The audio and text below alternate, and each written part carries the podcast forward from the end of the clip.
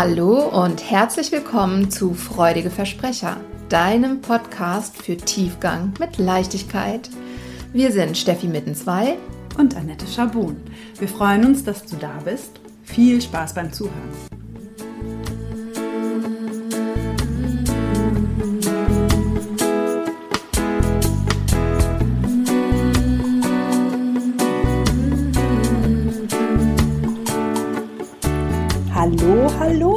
Lieben. Herzlich willkommen im neuen Jahr. Hallo, liebe Steffi. Hallo, meine liebe Annette. Und auch von mir nochmal Happy New Year. Wir haben uns ja in den Rauhnächten schon gehört, aber jetzt hier nochmal als vollständiges, freudige Versprecher-Team. Ja, alles Gute für das neue Jahr und ich hoffe, ihr seid mit Steffi, kann man da sagen, gut durch die Rauhnächte gekommen. Auf jeden Fall ähm, achtsam durch die Rauhnächte mhm. gekommen. Muss nicht immer gut sein. Äh, nicht immer leicht, ja. ja. Also mich hat es dieses Jahr auch ziemlich geschüttelt. Ähm, aber ja, erkenntnisreich war es auf jeden Fall. Und das ist ja, das ist ja auch das, was es sein darf. Ja. Finde ich. Geht mir genauso übrigens. Ich bin ja äh, auch auf jeden Fall dabei, auch wenn ihr meine Stimme vielleicht nicht hört, aber ich bin auch mental dabei und mit den Prozessen beschäftigt. Ja, wir fühlen deine Aufmerksamkeit und Anwesenheit jeweils.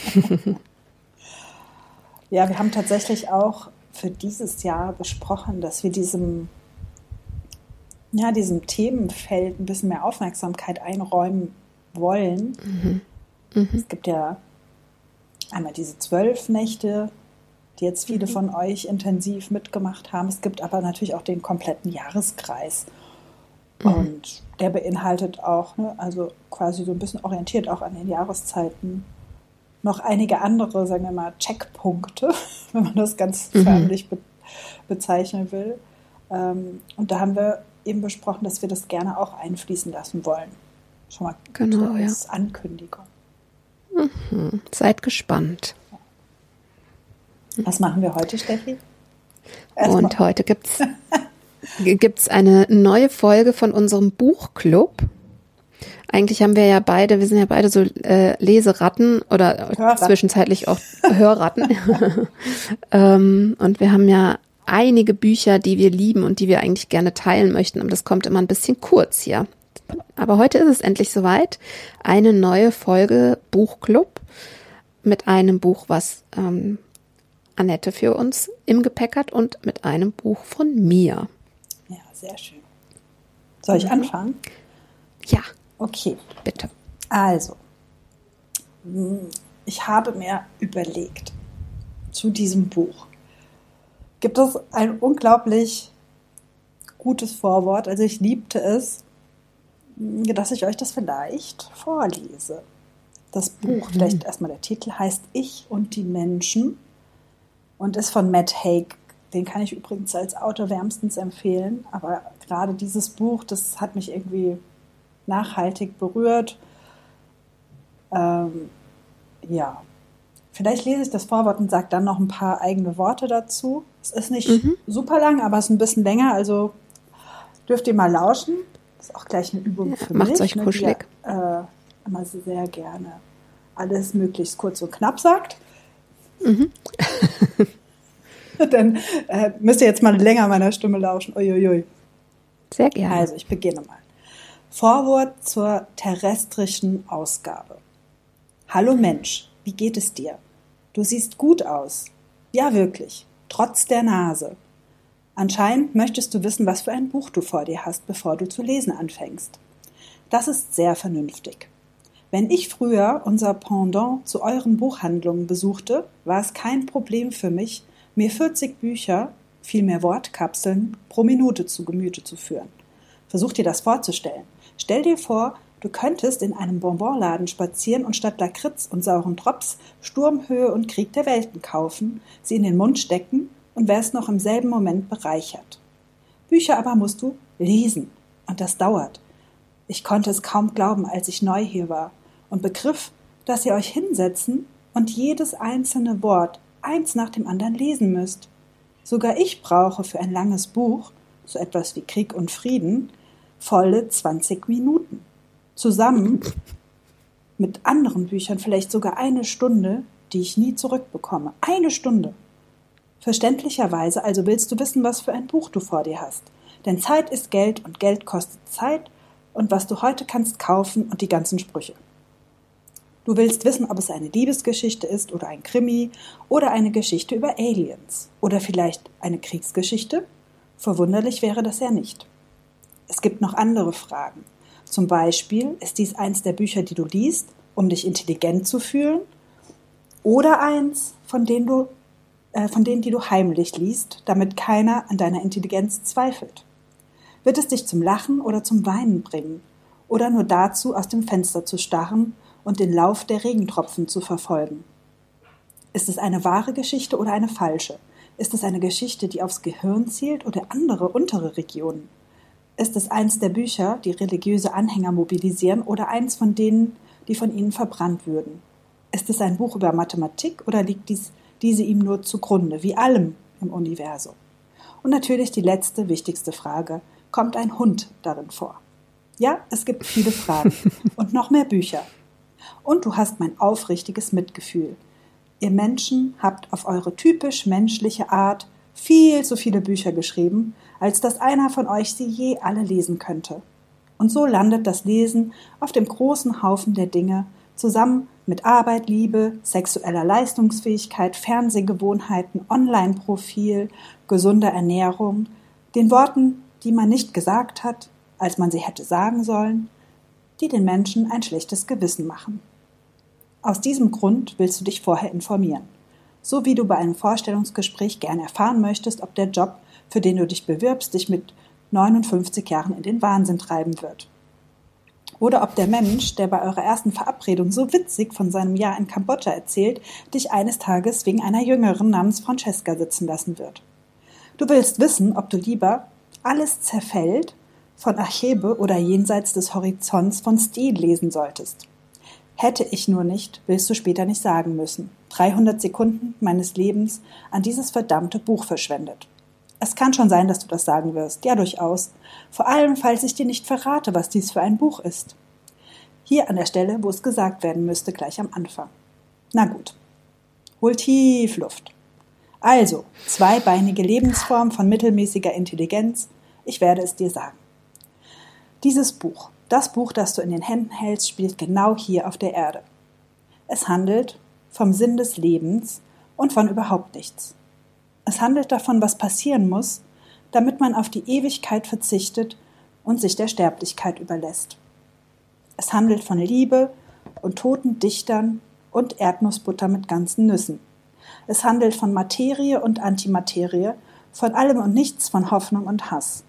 Es handelt von einer 41-jährigen Historikerin namens Isobel und ihrem 50 äh, 50, 15-jährigen Sohn Gulliver und dem klügsten Mathematiker der Welt. Es handelt davon, wie man ein Mensch wird. Kurz gesagt, in diesem Buch geht es um dich. Um all das Katastrophale, Sterbliche, Wunderbare, das dich ausmacht. Es besteht aus Wörtern, vielen, vielen Wörtern.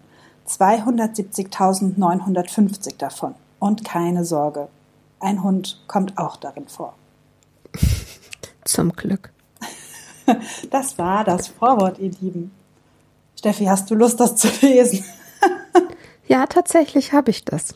Ja, das fand ich auch. Deswegen habe ich gedacht, das lese ich euch vor, weil ich es wie das ganze Buch sehr ähm, flowig beschrieben fand. Mhm. Ja. Also vielleicht noch ja, so ein paar Worte. Oder sag mal, was es bei dir auslöst, genau. Wenn du liest, ähm, Fragezeichen, ja. Also es ist tatsächlich, äh, macht das Lust ähm, auf mehr, macht das Lust, das zu lesen, ohne dass man genau weiß, was einen da jetzt erwartet. Ja, ja es verrät noch nicht zu viel, aber man denkt, oh, das klingt spannend. Mhm. Ja, also es ist tatsächlich auch schon so ganz gut zusammengefasst. Ne? Und gerade so diese zentralen Fragen, die am Ende genannt wurden, ne, was macht es eigentlich aus, ein Mensch zu sein? Erstmal analysiert mhm. aus, wie ihr schon so ein bisschen rausgehört habt, vielleicht aus einer extraterrestrischen Perspektive. Mhm. Wie sehen die uns eigentlich, wenn sie sich zum ersten Mal im Detail mit der Menschheit auseinandersetzen? fand ich sehr spannend, weil man natürlich dann auch sich selbst nochmal auf eine ganz andere Art reflektiert und eine neue Perspektive bekommt. Und mhm, ja. ja, weiß gar nicht, ob ich noch so viel mehr verraten sollte, weil wenn ihr Lust drauf bekommen habt, dann lest es. Es ist auch super schnell, flowig. Mhm. Wartet mal. Es ist auf jeden Fall gut zu lesen. Es muss nicht schnell gelesen. Es muss nicht schnell gelesen werden. Ihr könnt es auch langsam lesen und in mehreren Etappen. Ja. Ja, aber es ist leichtfüßig zu lesen genau. und keine intellektuelle Herausforderung. Mhm. Ja, das, also es klingt auch so. Ja. ja. Ja, passt doch auch vielleicht ganz gut so ähm, nach den Rauhnächten. Ja. Ich fand auch, ja. ne, weil wir auch so ein bisschen dachten, so zum Jahresbeginn, manchmal hat man ja dann auch so diese, dennoch diese guten Vorsätze, dieses Jahr lese ich mal mehr. Mhm. Und da, da hat man so einen leichten Einstieg, würde ich mal mhm. sagen. Ich finde ohnehin, also es klingt mir ja auch so, als ähm, würde doch das ein oder andere Mal auch unser Sein, unser, unser weltliches Sein hinterfragt oder aus einer anderen Perspektive beleuchtet werden. Und ähm, ja, das kenne ich auch aus äh, als Coaching-Methode tatsächlich, ja, um irgendwie eine andere Perspektive einzunehmen. Und das schadet ja nicht, sich mal damit auseinanderzusetzen, was wir eigentlich teilweise ja für Gewohnheiten haben, was wir für unabdingbar halten, für ähm, absolute No-Gos halten vielleicht auch. Das ist ganz spannend, ähm, ja mal mit einer anderen Brille unser Verhalten zu betrachten. Ja. Also so stelle ich es mir jedenfalls jetzt vor. Absolut. Dass es darum geht. Mhm. Ja, und dabei auf eine amüsante Art und Weise präsentiert. Also man darf auf jeden Fall lachen. Mhm. Über sich selbst wahrscheinlich auch das ein ja. oder andere Mal, ne? Ja. Mhm. Ja, und witzigerweise, wir haben ja unabhängig voneinander unsere Bücher ausgewählt, finde ich, ähm, auch wenn es so ganz anders daherkommt als das Buch, was ich ausgewählt habe, gibt es, glaube ich, doch die eine oder andere Parallele ähm, in den Botschaften. Soll ich mal verraten, was mhm. ich dabei habe? Ja. Ich habe mir für heute ausgesucht, Wut ist ein Geschenk von Arun Gandhi. Und wenn du jetzt denkst, Gandhi, Gandhi kenne ich kenn doch, ich da war doch was. Tatsächlich ist Arun Gandhi der Enkelsohn von ähm, dem bekannten Mahatma Gandhi. Und dieses Buch erzählt ähm, aus Aruns Leben mit seinem Großvater. Er hat ähm, seinen Großvater nicht nur regelmäßig gesehen, sondern hat auch zwei Jahre intensiv mit ihm in seinem Ashram verbracht. Und ähm, ja, er erzählt eben von diversen Erlebnissen, gemeinsamen Erlebnissen, ähm, aber auch von Gleichnissen und Anekdoten, die ähm, Mahatma Gandhi seinem Enkelsohn ähm, mit seinem Enkelsohn geteilt hat beim gemeinsamen Spinnen. Das war nämlich eine Beschäftigung, die die beiden, der die beiden sehr oft nachgegangen sind. Weißt du, dass das tatsächlich seine Mutter schon gemacht hat, Mahatma Gandhis Mutter? Das Spinnen? Ja, hat er von mhm. seiner Mutter. Das habe ich aus Adas Kinderbuch. Ah, stimmt. Little People, Big genau. Dreams, ne? Ja, mhm. ja genau. Ähm, es ist auch, äh, wird immer wieder aufgegriffen, dieses Spinnen. Ähm, ich erzähle auch gleich warum. Und ich fand das Buch sehr, sehr berührend. Also einerseits ähm, hat mich der Titel gecatcht. Ich wusste überhaupt nicht genau, worum es geht. Wut ist ein Geschenk, dachte ich, ähm, passt. Und es war auch, glaube ich, jetzt so der Aufhänger, weswegen ich dachte, das wähle ich aus, weil wir uns ja in der, im Adventskalender sehr mit Emotionen beschäftigt haben. Und da dachte ich, das passt doch gut.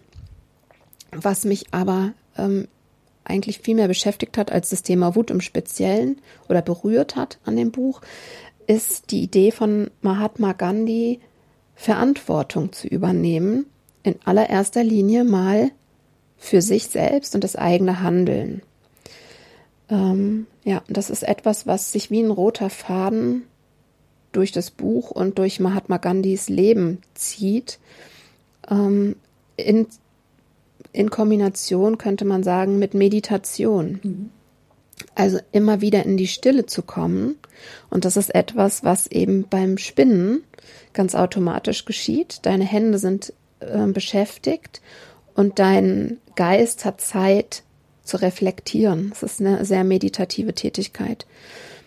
Ähm, und so saßen die beiden eben häufig nebeneinander im, in Schweigen, aber auch in gemeinsamem Austausch über Dinge, die sie beschäftigt haben. Und ähm, ja, so die, die ähm, Botschaft ist, nimm dir ausreichend Zeit, immer wieder in die Stille zu kommen, aus der Ablenkung raus, in die Stille mit dir, um zu erfahren, wie geht's mir eigentlich gerade? Was beschäftigt mich eigentlich gerade? Ähm, warum fühle ich Wut beispielsweise? Ja, nach dem Motto, alle Emotionen und alles, was da ist, ist eigentlich ein Geschenk, eine geschenkte Botschaft, die ich mir betrachten darf und dass das eben am besten in Stille geht und dass das Fazit daraus mir die Richtung weist für mein zukünftiges Sein und Handeln.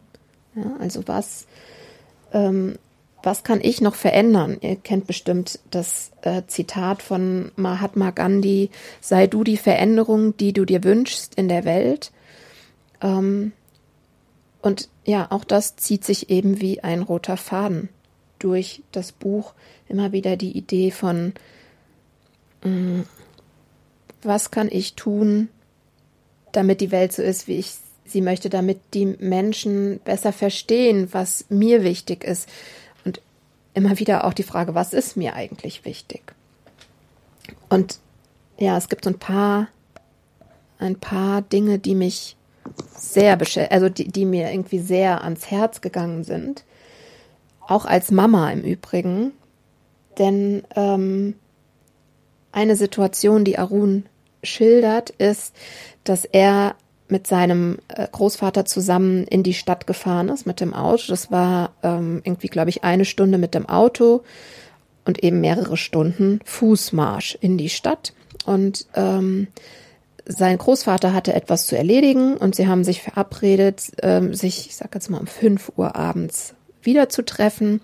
Arun hatte in der Zwischenzeit frei und wollte ebenfalls einige Dinge erledigen, das Auto in die Werkstatt bringen und dann hatte er sich noch ausgerechnet, hatte er noch freie Zeit, um sich einen bestimmten Film im Kino anzugucken. So, jetzt saß er also im Kino, das Auto war in der Werkstatt und ähm, es gab nicht nur diesen einen Film, sondern da gab es eine Fortsetzung und die lief direkt im Anschluss. Und dann hat er sich ausgerechnet, okay, das kann er sich noch angucken, wenn er danach wirklich losgeht. Vielleicht kannst du es dir schon denken, er ist danach nicht losgegangen, sondern es gab noch den dritten Film in der Reihe. Und ähm, er hat einfach komplett die Zeit vergessen und seinen Großvater dann viel zu spät abgeholt. Und hat auch erwartet, dass es ein Donnerwetter gibt. Das blieb aber aus. Stattdessen hat Mahatma Gandhi seinen Enkel gefragt, was war das Problem? Ich habe mir Sorgen gemacht. Wo warst du? Das war natürlich vor, äh, vor den Handys. Sie waren also nicht in Verbindung.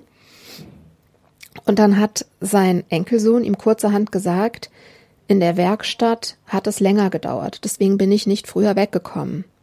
Und daraufhin bat Mahatma Gandhi seinen Enkelsohn noch in der Stadt, er möge bitte das Auto anhalten. Ähm, und hat halt gesagt, ich habe in der Werkstatt angerufen und die haben mir gesagt, dass du noch gar nicht da warst.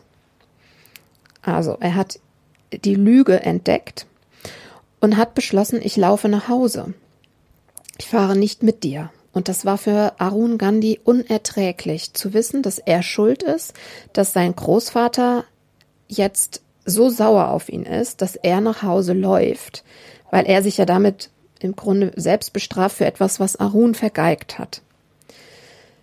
Ähm, ja, aber das Fazit von Mahatma Gandhi am Ende war, ich bin nicht gelaufen, um dich zu bestrafen, sondern ich bin gelaufen, weil ich Zeit brauchte, darüber nachzudenken, was ich noch verbessern kann, damit du mir das nächste Mal vertraust, so sehr, dass du mir die Wahrheit sagen kannst. Mhm. Also er hat kein einziges, keinen einzigen Vorwurf äh, an seinen Enkel gerichtet, sondern er hat die Verantwortung dafür übernommen, dass sein Enkel sich nicht in der Lage gefühlt hat, seinem Großvater offen und ehrlich zu sagen, so und so war's. Und ich konnte mich nicht lösen. Ich habe es einfach nicht geschafft. Es war zu spannend. Es tut mir leid, dass ich dich habe warten lassen.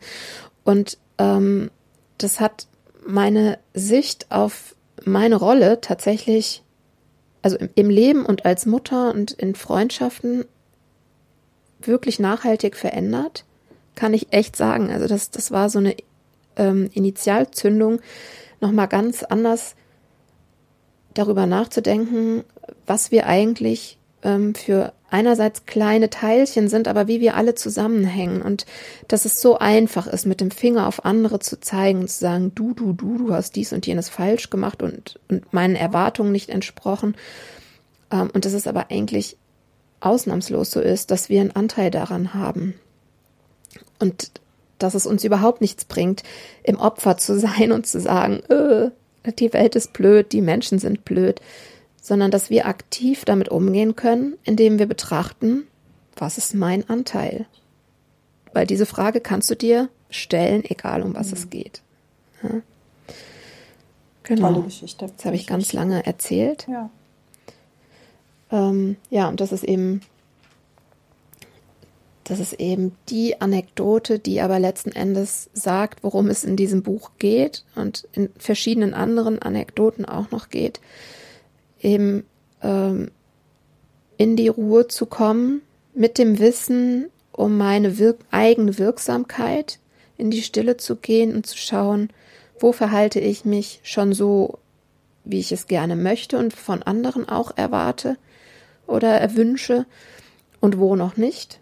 Was fehlt mir vielleicht, um mich anders verhalten zu können, um dann eben auch so nach außen zu treten und mhm. auch in Bezug auf unsere eigenen Kinder, nicht nach dem Motto zu handeln, tu, was ich dir sage, oder in Bezug auf andere Menschen, die nicht unsere Kinder sind, ne, tu, was ich mir wünsche, sondern schau mal, wie ich es mache, so wünsche ich es mir auch, tu, was ich tue.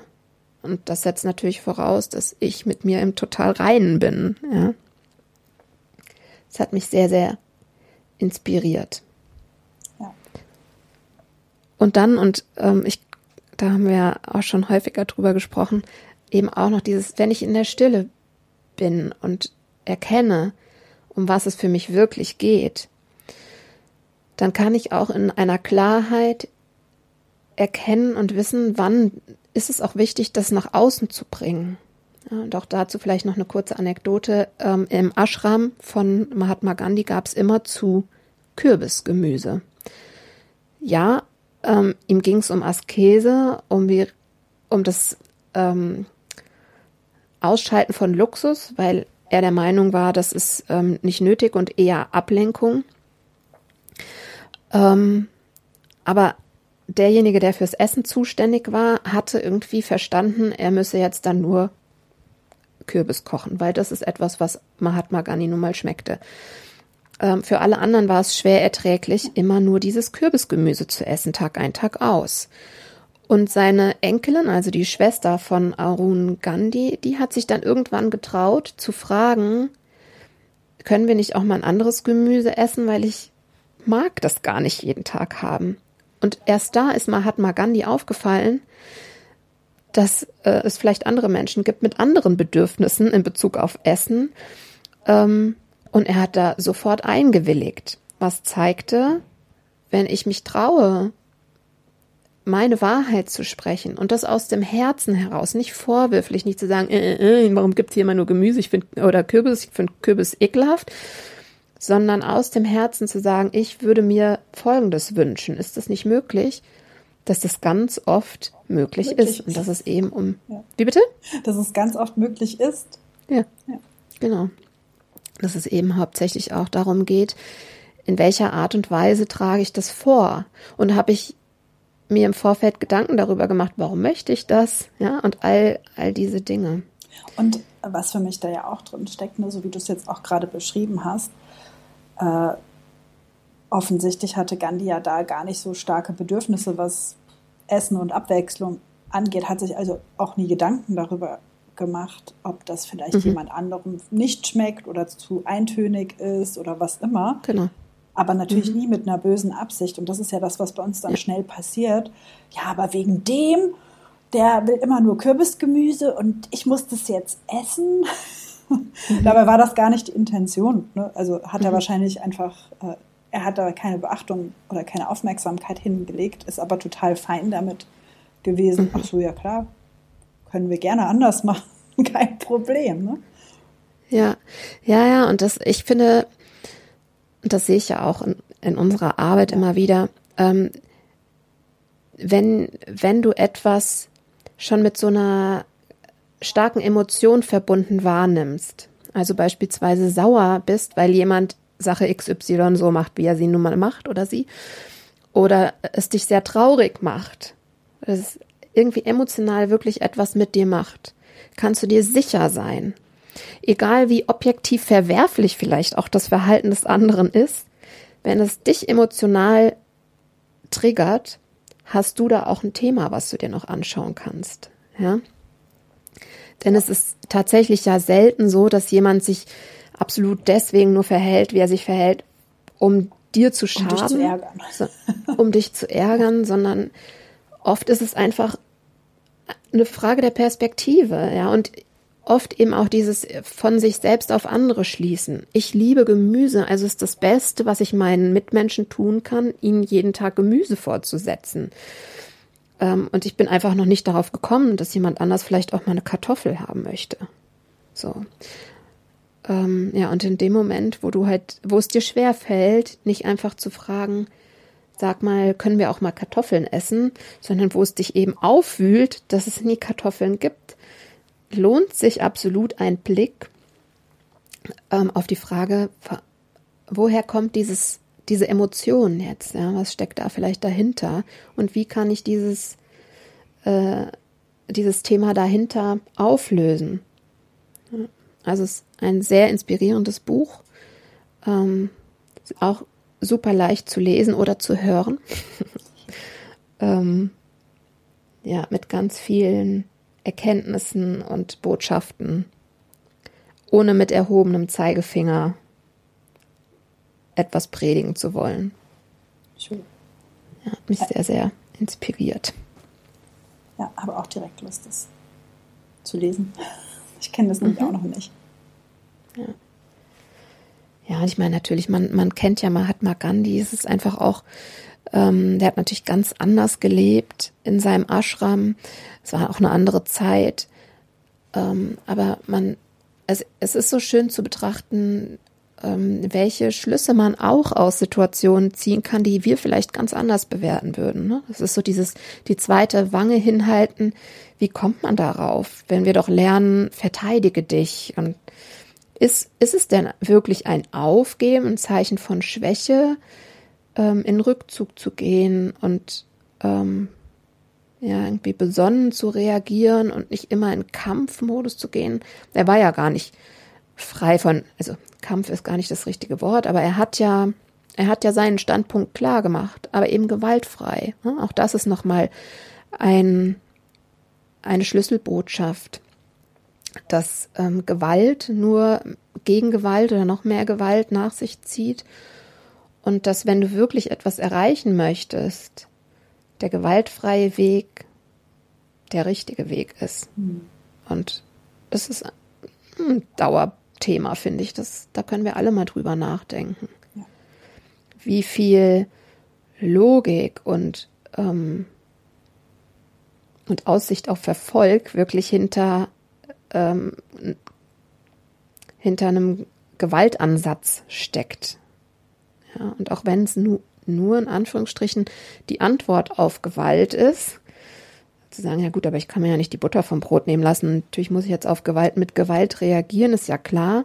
Ist das wirklich so? Ja. Ist das wirklich so?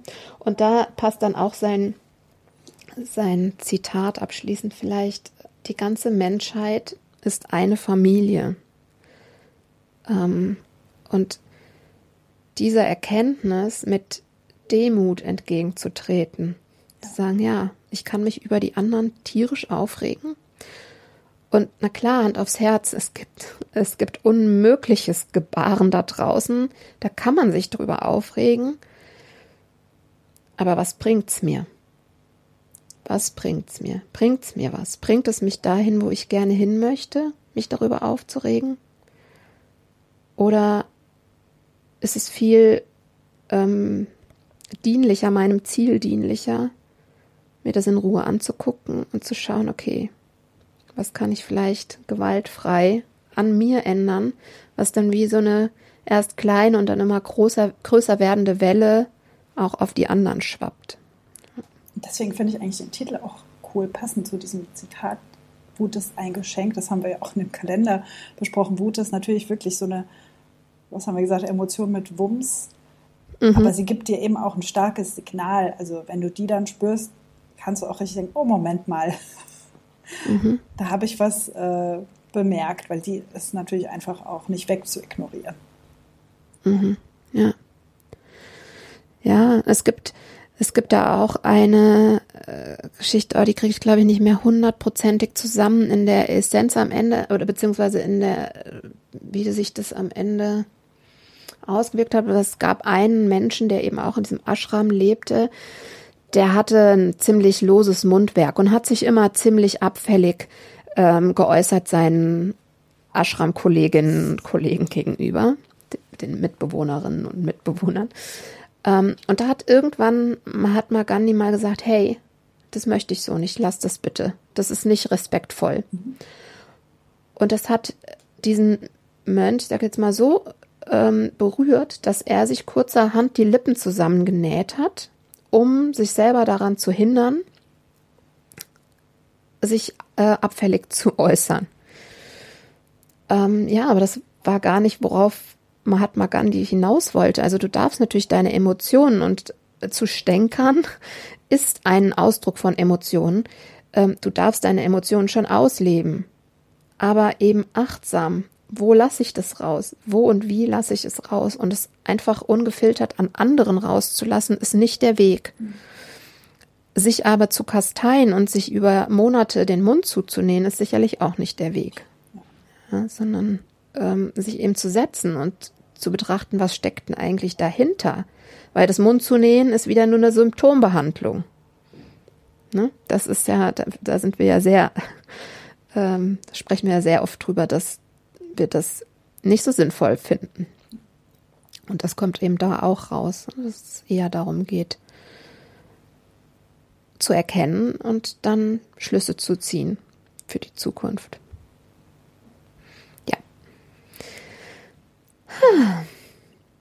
Das war's für heute, würde ich ja. sagen. Ja. Jetzt gleich, gleich ab in die Buchhandlung des Vertrauens. genau. Genau. Ähm, ja, und dann freue ich mich schon total auf unsere nächste mhm. Episode. Da werden wir nämlich wieder eine Gästin bei oh. uns haben. Das wird schön. Das wird schön. Aber wir verraten es noch nicht, nee. oder? Nee. Also mal wieder stay tuned. Ja. Und dann habt ja, kommt noch weiter gut ins Jahr. Man, man kommt ja so den ganzen Januar irgendwie ins Jahr, ich zumindest. Mhm. Ja.